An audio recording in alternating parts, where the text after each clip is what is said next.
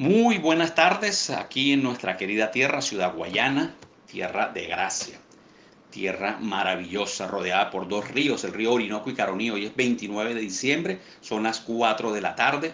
El tema que hoy les quiero compartir es el valor del dinero en el tiempo. ¿Qué significa eso? El valor del dinero en el tiempo. Suena como contradictorio, pero vamos a ir debatiendo, eh, disertando sobre este tema que es muy interesante y la manera como nosotros podemos mantener ese valor del dinero en el tiempo, que es el objetivo principal, ¿no?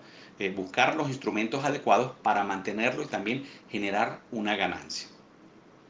El valor del dinero en el tiempo.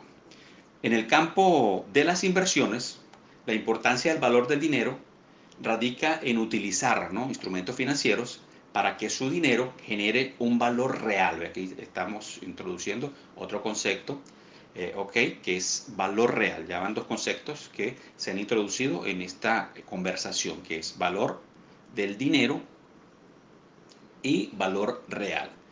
Y ese valor real quiere decir que genere una rentabilidad que supere la inflación. Ya hay otro tema aquí, la inflación. El valor eh, del dinero en el tiempo, para comenzar, eh, aclarar ¿no? este, este, primer título, si colocaríamos allí un título, lo, lo subrayamos allí, ¿qué es el valor del dinero en el tiempo? Y, podemos preguntarnos lo siguiente, ¿podré comprar lo mismo hoy? Vamos a poner un monto de mil dólares, lo mismo, los mismos productos el mes que viene, lo podré hacer. Bajamos esa cantidad, coloquemos un ejemplo muy cotidiano de la cotidianidad. Eh, vamos al, bodegón y compramos un kilo de carne. Un kilo de carne de primera ronda los 5 dólares. Vamos a, a colocarle ese valor hoy. Y vamos dentro de un mes y ese mismo kilo de carne cuesta 5.1 dólar. Ahora, ¿qué ha pasado? Son los mismos 5 dólares, el mismo billete de 5 dólares. Y la carne es el mismo kilo de carne, que la misma cantidad, son los mismos mil gramos, con la misma calidad. Ahora, ¿qué, qué ha pasado allí? Ha habido una, una reducción del valor del dinero. ¿Debido a qué? A que hubo un cambio, debido a la inflación, obviamente. Ahora, ¿qué significa cuando estoy hablando aquí de estos conceptos nominal y real? La, palabra nominal significa que es el valor que se le asigna ¿no? a ese título financiero. En ese caso, ese título financiero es un billete ahí de 5 dólares. Dentro de un mes vale 5 dólares igualmente. Es, su valor nominal que hemos aceptado por convención de que eso es lo que cuesta. ¿no? Es lo mismo.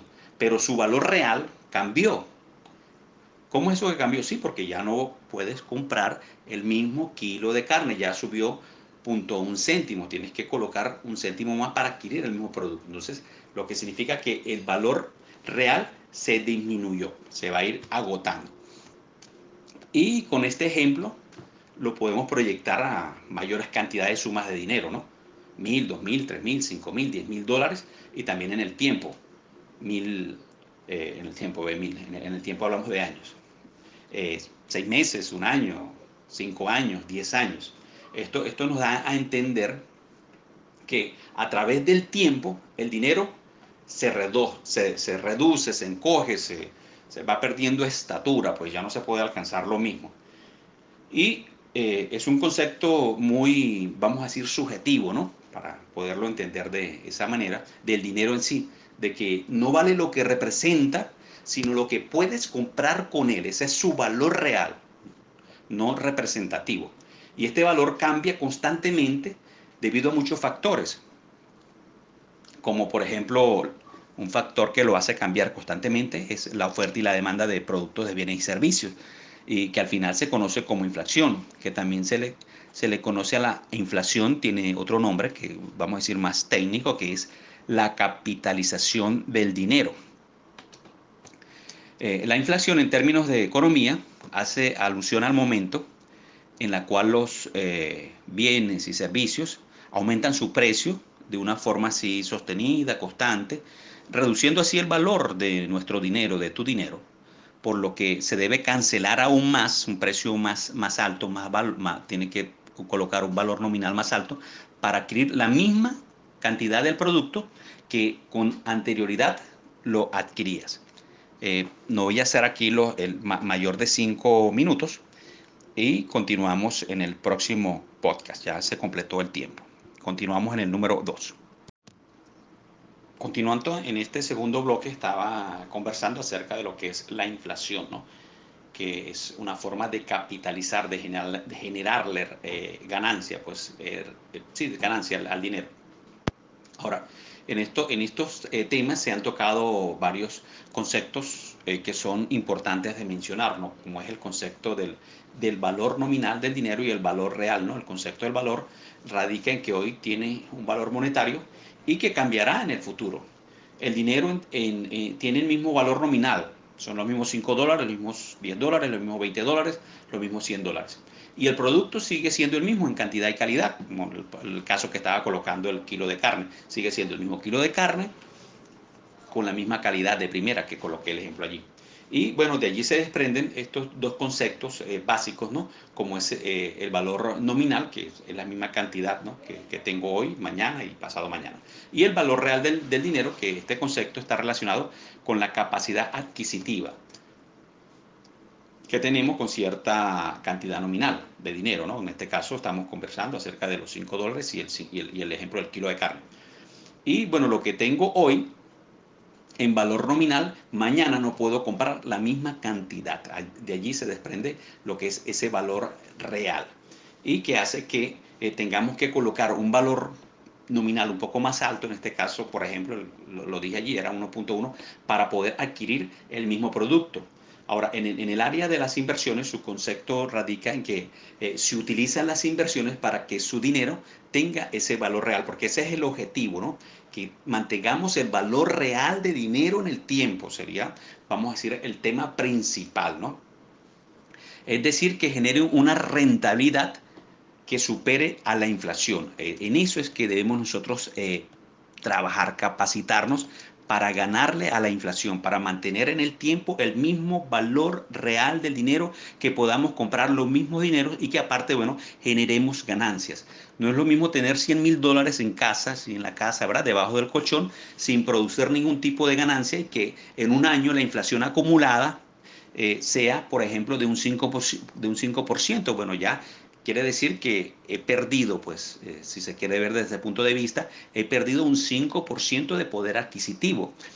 Y otra forma, bueno, no es lo mismo que agarrar y esos mismos 100 mil dólares, eh, invertirlos a través de negocios o a nivel pasiva o, a, través de, negocios eh, pasivos o activos y que me genere una rentabilidad porque los negocios eh, activos generan más rentabilidad, puede generar una rentabilidad de un 10, 25, 50% a través de, inversión en un negocio.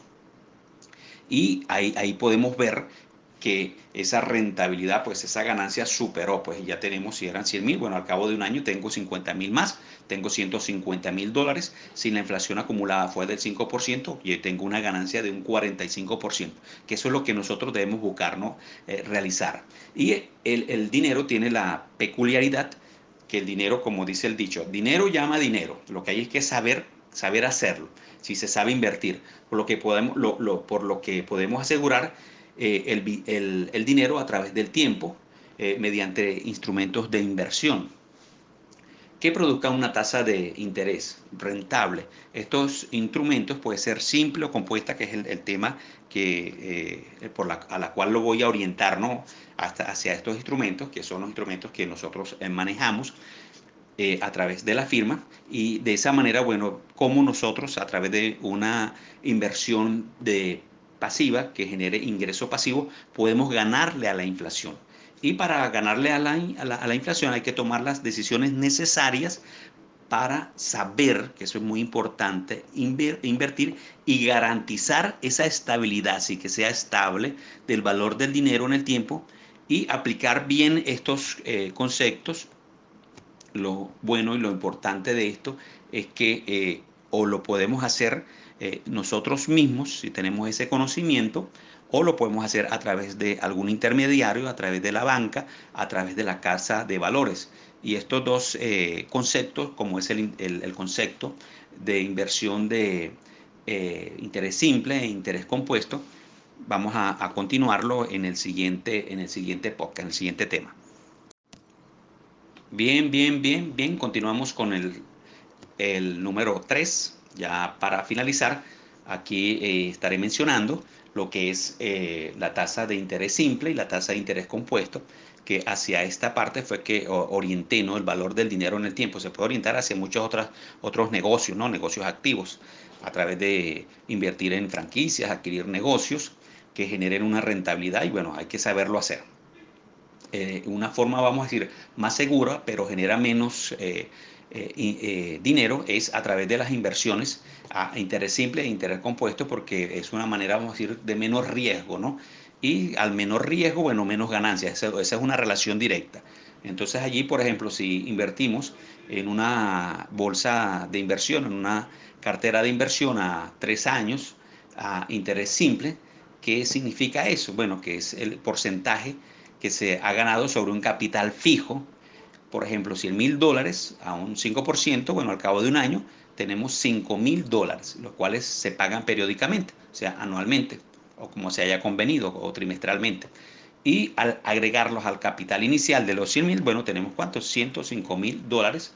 Y bueno, eso aumentó nuestro capital. Ahora, el interés compuesto consiste en acumular los intereses en cada periodo de tiempo, por ejemplo, al mismo 5%. Al cabo del el año tenemos 105 mil dólares.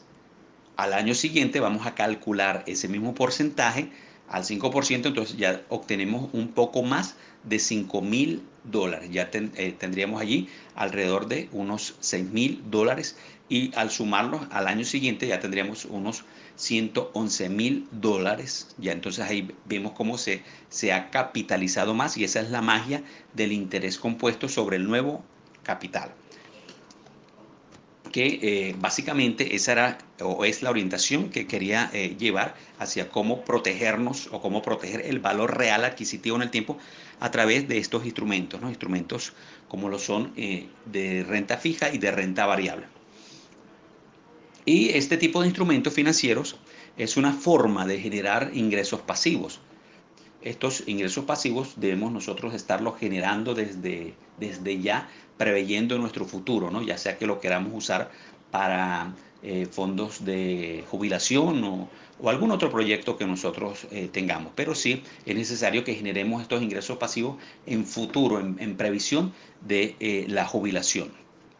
Hoy por hoy el gran negocio es invertir ¿no? en estos instrumentos. Si tienes un dinero adicional, puedes colocar una parte allí, si eres empresario, un 5%, y vas, vas allí, es un, como un, plan B, una forma alternativa de, vamos a decir, de protegerte contra la inflación, también de ir generando esa, ese ingreso pasivo a futuro y que bueno, que tu dinero genere dinero, que tu dinero trabaje por ti.